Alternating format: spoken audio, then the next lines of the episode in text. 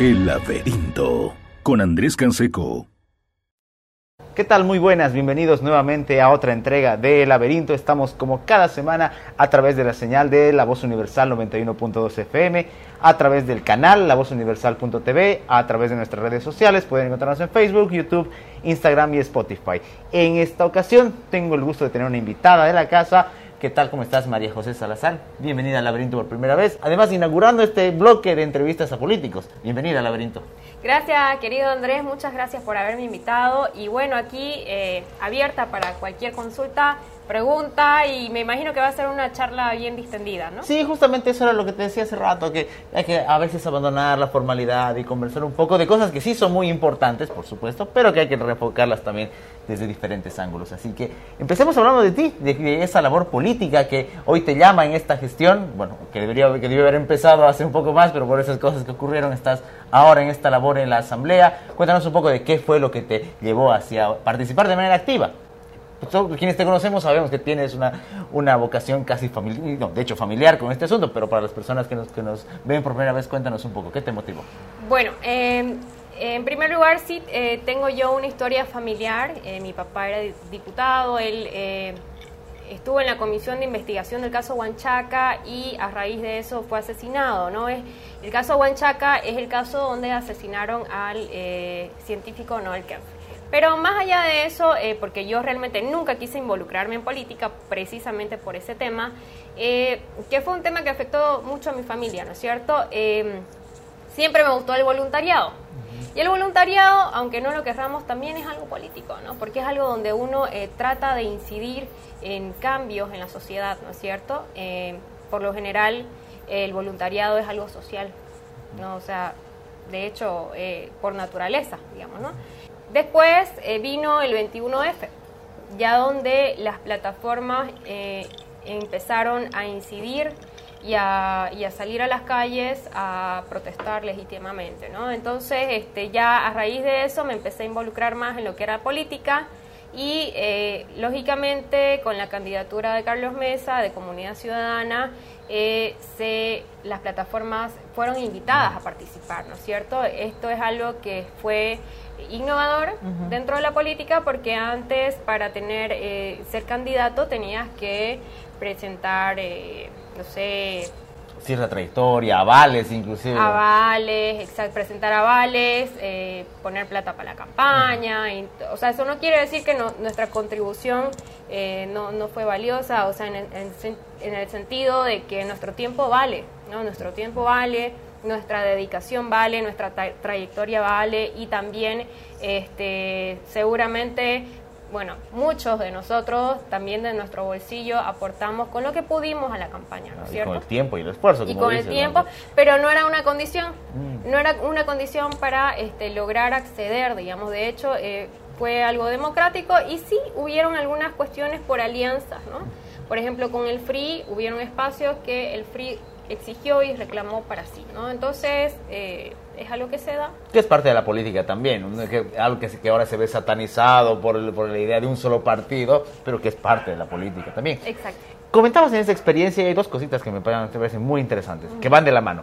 Uno, el asunto de la participación de nuevos actores emergentes de una situación como el 21F y las plataformas, y que acarrea otro, que es el tema generacional, que es del que siempre se habla, ¿no? Dice, no, los jóvenes, pero que muchas veces usa para la demagogia, la verdad Exacto, es esa. totalmente. Eh, y a diferencia de lo que puede pasar en el fútbol o en otras actividades físicas, la edad de jubilación en la política es mucho más lejana de lo que parece, porque además se resisten muchos actores a, a dejar ese, esos espacios. ¿Cuántas veces ha habido concejales, diputados, senadores que han, ocupado largas franjas de la vida democrática boliviana y además se enorgullecen de aquello de no haber dejado recambios muchos de ellos?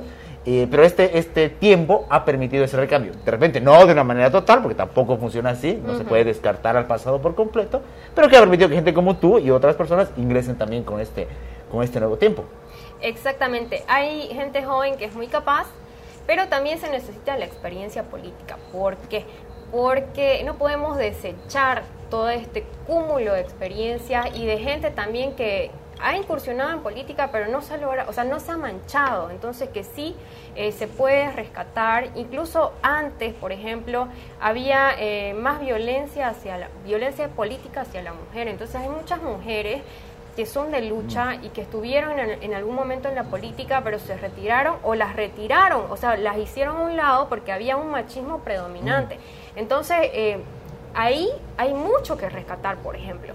¿no? Eh, después, en cuanto a los varones, también hay muchas personas eh, intelectuales que, o sea, no se las puede descartar porque tienen conocimiento y, son personas eh, nobles, son personas honestas, ¿no? Entonces, ahí hay que hacer un balance, ¿no? Entre, entre la juventud, entre lo nuevo y también entre la experiencia y entre la gente que, que vale la pena porque tiene valores, ¿no? O sea, no, no, no digo, y también este, hay que tener bastante olfato político, porque si no eh, se entrena el olfato político, eh, hay gente que nace con eso, ¿no? Pero hay gente que también lo puede entrenar.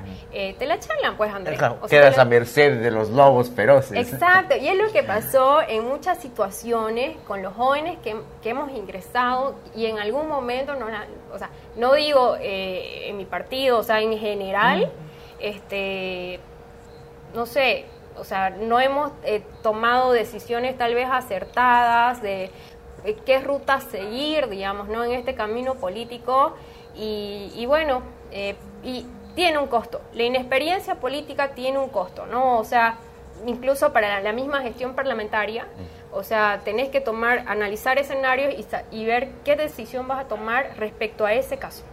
Y si no tenés un asesoramiento y, bueno, la decisión de, de, llevar ese caso de la mejor manera, o sea, perdés. Y aparte, esas decisiones obviamente sacando al movimiento al socialismo, donde no se admiten libre pensantes, porque ya se dijo muchas veces, Exacto. tiene que recaer muchas veces en ustedes como individuos, más allá de la bancada, más allá del partido.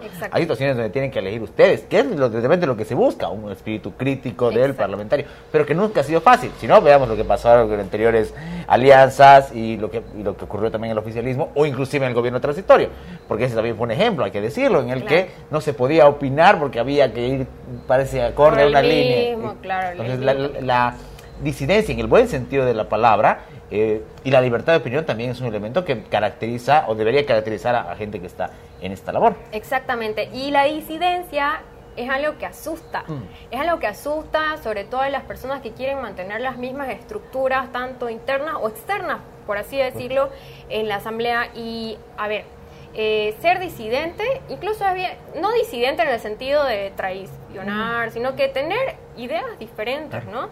Este, pluralidad. Pluralidad, porque no podemos pensar todos iguales y no, y no podemos nosotros, este, en función de una mayoría, como ahora el movimiento socialismo, decir eh, que todos tienen que actuar de tal manera. Eh, bueno, vamos a hablar luego del movimiento socialismo porque sus nuevos estatutos son un desastre total y la Corte los ha admitido. Eh, eso no quiere decir que lo haya aprobado, ¿no? Pero sí admitió la solicitud. Em, tiene que haber disidencia. ¿Por qué? Porque así construís.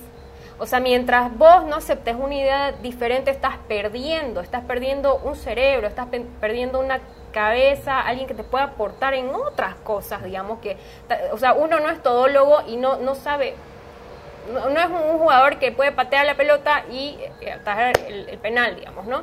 Entonces es muy importante y a veces las estructuras consolidadas tienen mucho miedo de esto, pero eh, sin embargo es algo que nos ayuda a crecer y la gente, la población, la autocrítica la toma como algo bueno porque la población siempre critica a los políticos y a los partidos políticos, pero cuando un político se critica a sí mismo y hasta pide disculpas en algunos casos por decisiones que no son acertadas, la población lo ve bien. Entonces no hay que tener ningún miedo a ser autocrítico. Obviamente dentro de tu autocrítica también puedes equivocarte, digamos, ¿no? Y, em, te hace crecer. Hace rato ya, ya lo comentábamos antes de, antes de grabar. Hay, hay algo que caracteriza también a la labor que están haciendo ustedes, que es la adversidad. Y la adversidad es algo que se nos presenta en todos los campos de la vida, pero la adversidad política en el manejo de los destinos y de la cosa pública es una responsabilidad más. Y lamentablemente, estamos desde hace ya muchos años con este régimen azul, que espacio para la pluralidad, para el debate, no deja para nada. Y una, una de las cosas que me gustaría comentar, o que nos comentes mejor caso, es cómo reciben ustedes, imagina, imaginando que ya ocurren las elecciones, imaginando que los resultados están, que tienen un desafío y se encuentran con la herencia de los cambios de los reglamentos de las cámaras, por ejemplo. Qué adversidad tan grande, o sea, aparte que bastante sucia, pues que decirlo de la anterior, de la anterior gestión. Totalmente. Eh, inmoral, no solamente sucia, inmoral, ilegal, cosa que también lo es, pero además que genera, debe generar en ustedes seguramente un sentimiento de impotencia y, y de rabia. Exactamente, impotencia total. Y, y, como te darás cuenta, sí nosotros hicimos eh, gestiones en la prensa, o sea, hubieron senadores que se entraron incluso a la sesión y a impedirlo. Y, y, hubo prensa y hubo todo, pero o sea, no existía en ese momento una cohesión social. Salimos a marchar semanas después también, o sea, eh, tuvimos una continuidad de actos, pero no existía la cohesión social, lo que pasa ahora con la Como por ejemplo, aprobación la de la ley 386, digamos, ¿no? Y entonces hay que aprovechar este jalón para también hablar de la ley de ascenso de policía, para también hablar de eh, la ley de funda empresa y otra, el paquete de leyes uh -huh. que nos están llevando a una Venezuela, hacia un camino que tomó Venezuela a un castrochavismo, ya, digamos ya para, para ser honestos. Y eh, tenemos que aprovechar también para los dos tercios. Porque, ¿qué pasa con los dos tercios? Eh, o sea, no se está respetando el voto de los bolivianos. Ha sido una nueva violación a la democracia y, eh, por lo tanto, eh, lo que teníamos que hacer nosotros, o sea, era más o menos tener ese sobrepeso, digamos, parlamentario que no se está pudiendo. Y esto quiero que le quede claro a todo el mundo, también es responsabilidad de la señora Eva Copa. Muchas flores se le echa a la señora Eva Copa, pero ella presidía esa asamblea que eliminó los dos sí, tercios, sí. ¿no? Y que no respetó su voto porque este, ahora el rodillo parlamentario del MAS se lleva, o sea, todas las decisiones. Claro. Por ejemplo, ahorita estamos con el tema, por ejemplo, pongo un ejemplo y no es por atacar a nadie, estamos con el tema de los incendios. Todo el mundo pensaba que la gobernación, ya con un nuevo gobernador, y, y, y aquí quiero ser este, contundente porque realmente nos están quemando, nos están avasallando. Y, y, y la nos gobernación... están mal acostumbrando a vivir así de julio a noviembre prácticamente. Exacto, o sea, ya es algo totalmente normal y se han quemado más hectáreas que el año pasado. Entonces, eh, pero ¿qué pasa? Los ambientalistas se sienten solos, lo, o sea, lo, los propietarios se sienten solos, los eh, comunarios, los indígenas se sienten solos. Ahorita ya están más de 30 días los indígenas entre marcha y, vigilia y el gobierno no les da eh, respuesta, no les da bola, digamos por así decirlo, los ignora, eh, es muy triste. Eh, la gobernación ha ido a visitarlos, los parlamentarios también hemos ido a visitarlos, pero, o sea, estamos de brazos cruzados, porque tampoco hay una eh, coordinación, y esto también quiero ser eh, bastante enfática. la gobernación coordina con su bancada, pero, o sea, también nosotros somos ocho diputados de Comunidad Ciudadana en Santa Cruz, que en algunas veces hemos ido a tocar las puertas y sí nos hemos acercado, pero, o sea, no hay un trabajo conjunto de toda la oposición trabajando por este, sí, eh, hay algunas cosas en las que coordinamos toda la oposición, pero hasta ahora eh, todo está en base al caudillo. Entonces aquí hay que desprenderse de intereses, hay que desprenderse de muchas cosas y trabajar en conjunto y de bra del brazo de la población. ¿Por qué tenemos cohesión social ahora con la ley 386 y la, y la que no se aprobó, digamos, en senadores, la 2, 218? 218, ajá. Este, porque, porque hubo una alerta temprana al sector gremial, por ejemplo, ¿no? que dos diputados de La Paz, de Comunidad Ciudadana, fueron y socializaron. Entonces el sector gremial se puso en alerta ¿no? y empezó a salir en medio y después el sector transporte y después... Entonces, en la anterior vez cuando el Código Penal el sector que alertó a la población, y esto di, hablo de los sectores sociales porque sí, o sea, son claro. importantes, ¿no? O sea, son masa. Claro, y entendidas en el buen sentido como sectores y actores sociales, no como el movimiento social que es el otro no, que tiene que ver con No los movimientos sociales prostituidos del MAS, porque digámoslo claro, sí, sí. son movimientos prostituidos que reciben prebenda del movimiento socialismo. Este, en la anterior este, del Código Penal para, para, para, la aprobación se movilizó principalmente el sector transporte, ¿no? De transporte pesado. Entonces es importante. Y, antes todavía el de salud, ¿recuerdas con el tema de la. Perdón, y el sector salud también, y no quiero quitarle mérito, entre el sector salud y el sector transporte coordinaron. Entonces es muy importante esto de los sectores para tener la cohesión social y por eso el diputado, el, asambleísta tiene y la gobernación en oposición tienen que bajar al sector social. Pero si nos ven, si la población nos ve divididos, nos ven que, que una, una fuerza política de oposición ataca a otra fuerza política de oposición, o sea, ¿cómo espera el ciudadano tener una respuesta satisfactoria? ¿no? O sea, tenemos que trabajar en conjunto y por eso digo que la autocrítica es importante, ¿no? Eh, pero a lo que me voy, dejemos los caudillos de lado. O sea, trabajemos eh, como grupo, en conjunto, como oposición y de mano de la ciudadanía, ¿no? O sea, creo que esa es la única manera en la que podemos hacer un cambio.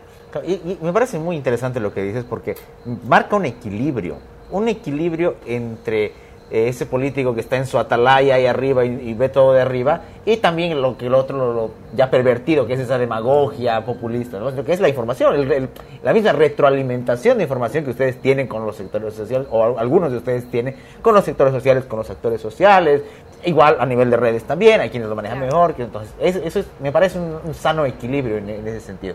Y además que genera no solamente opinión, que una opinión pública que al final termina pudiendo inclinar la balanza o no en algún momento, sino además eh, una, una vigilancia constante y una actividad, una percepción del ciudadano de que tiene que estar ojo con todo. Exacto. ojo con todo. Porque además, y a esto va mi siguiente, mi siguiente pregunta, no va a ser lo último, porque vamos a tener todavía muchos años de, de muchas cosas con las que lidiar y muchas problemáticas, no solamente de carácter casi autoritario, sino problemas sociales, ya lo estamos viendo con salud, vendrá luego el tema económico y el ciudadano tiene que poner también de su parte en la información y en su interacción cuando se lo convoca y siente que puede participar.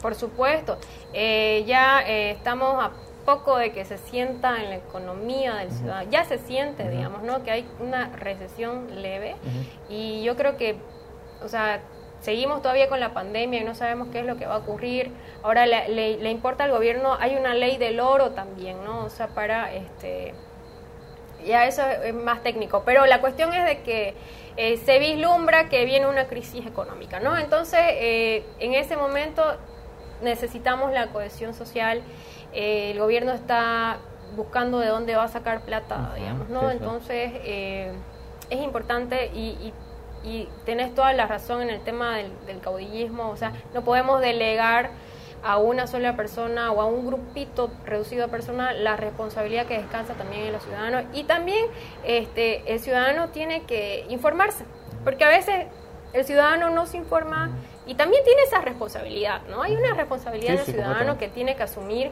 y incluso también eh, muchas veces juzga porque no se informa, porque hay alertas que se han dado por distintas leyes y nos dicen, no, nos reclamaron, pero sí hemos salido a la prensa a reclamar, pero ¿qué pasa? No tiene eco social por dos razones, el ciudadano no se informa, pero obviamente la razón principal es que no existe la cohesión social y muchos medios de comunicación también no, no le dan atención a la noticia porque no tienen una línea o por X o Y o Z motivo, ¿no? Entonces, es un trabajo entre los medios, entre la ciudadanía y entre el mismo político que obviamente tiene la responsabilidad principal, ¿no? Sigamos con este asunto de los medios porque está, está interesante. Bueno, a diferencia de que en el laberinto sí podemos hablar de lo que sea, los medios de comunicación tradicionales, eh, a ver, pues ya sea por, como dices, por intereses, por miedo o por varias razones, se han plegado al aparato estatal. Entonces tienes, aparte de los medios oficiales, con todos los recursos públicos y moralmente manejados,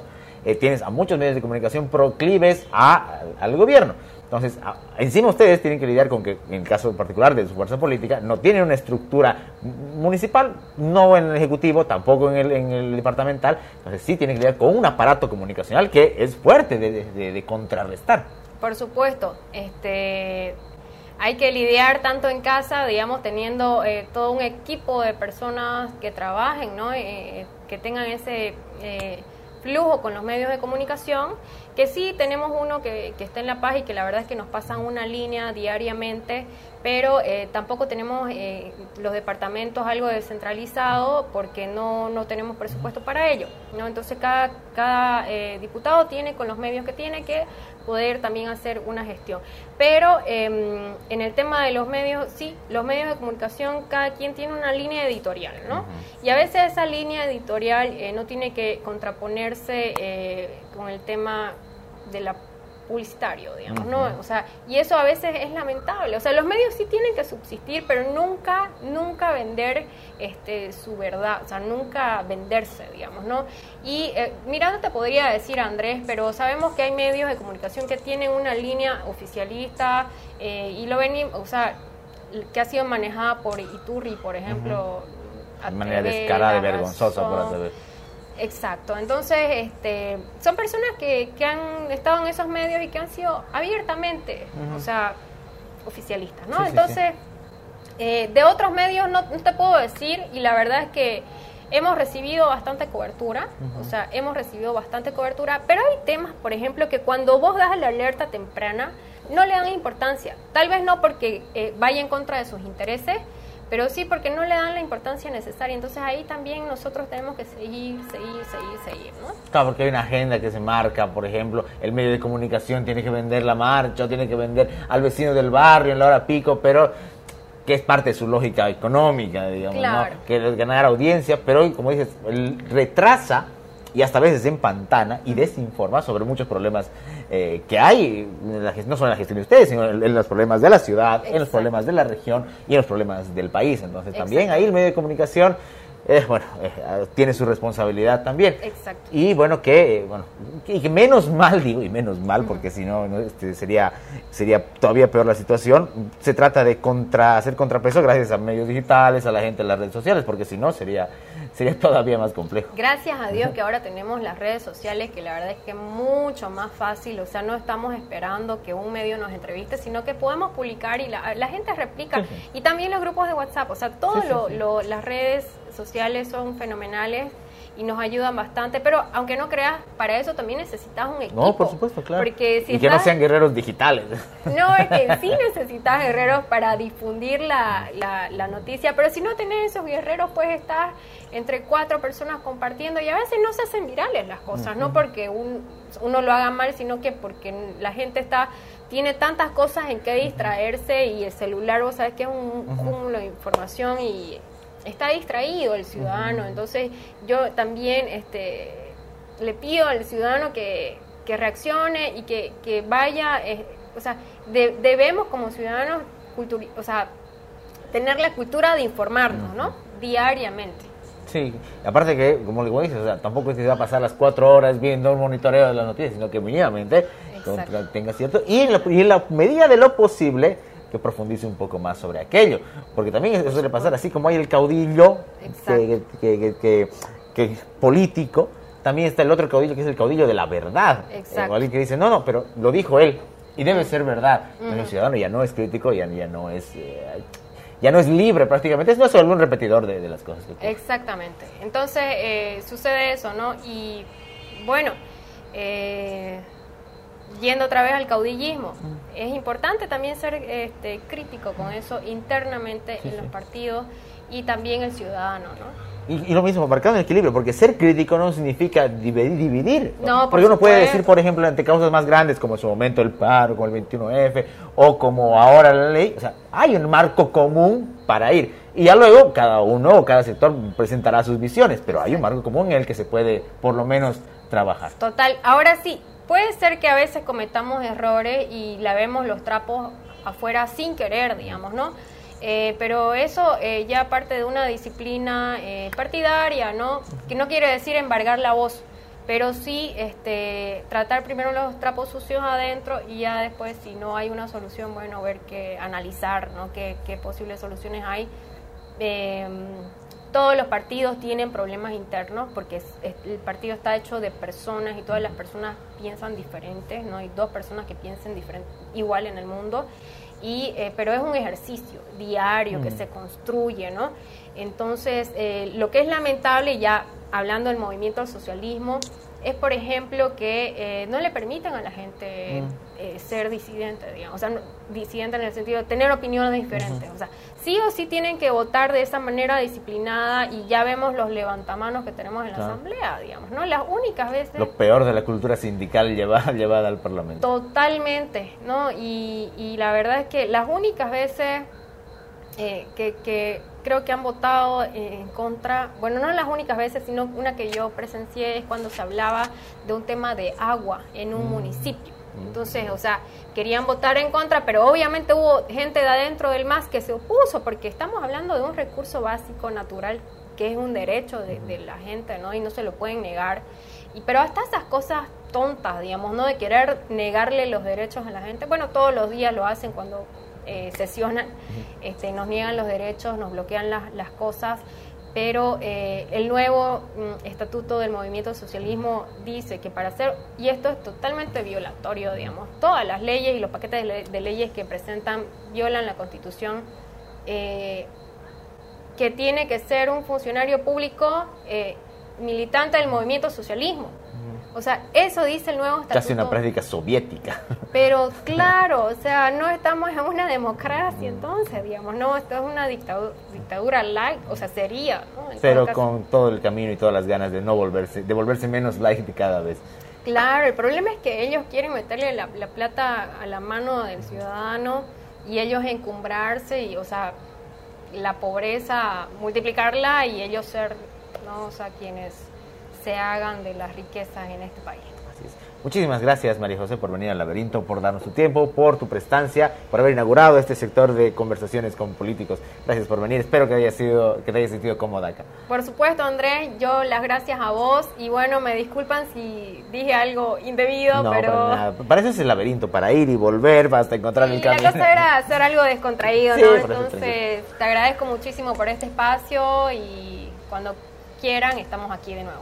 Y gracias también a todos los que nos han visto, a todos los que nos han seguido, a todos los que nos han dejado sus likes, los que dejan sus comentarios, los que comparten el contenido del programa. Volveremos a encontrarnos la siguiente semana en otro laberinto. Mi nombre es Andrés Canseco. Que tengan un muy buen descanso. El laberinto con Andrés Canseco.